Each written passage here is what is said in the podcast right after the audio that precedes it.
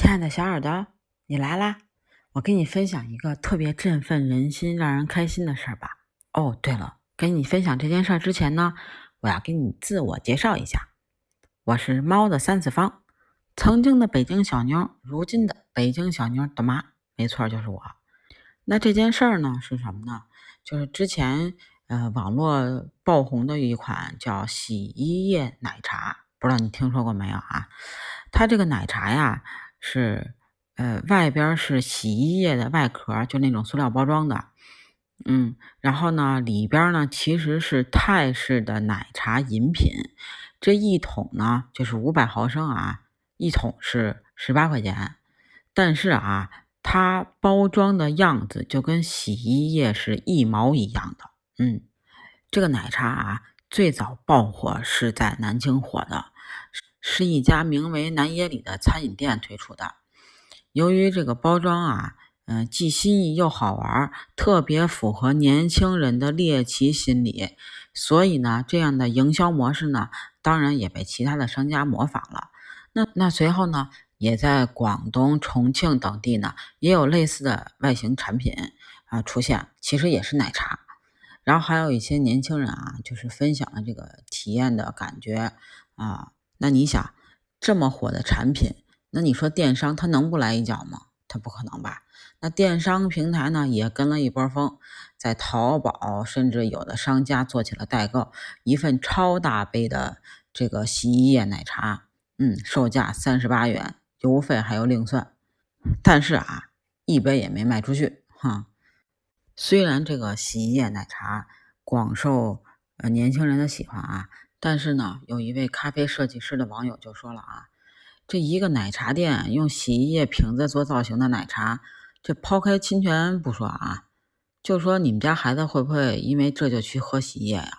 我们家孩子不会，因为我家里教育了孩子，并且能看住孩子不去喝洗衣液，这难吗？但朋友们，请告诉我，这真的难吗？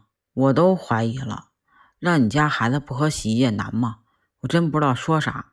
当然了，也有网友说这个洗衣液奶茶就是不太好，然后也挺愤怒的。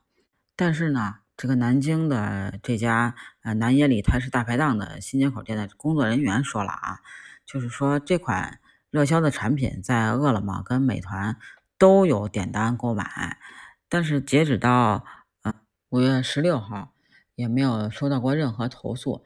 也没有听说因为有小孩喝了这个产品而误食洗衣液的这个情况，但是啊，但是律师可说了啊，这个四川方策律师事务所的郭刚律师就认为，这个依据《中华人民共和国产品质量法》第二十七条的规定，这个产品或者其包装上边标识必须真实，同时对使用不当。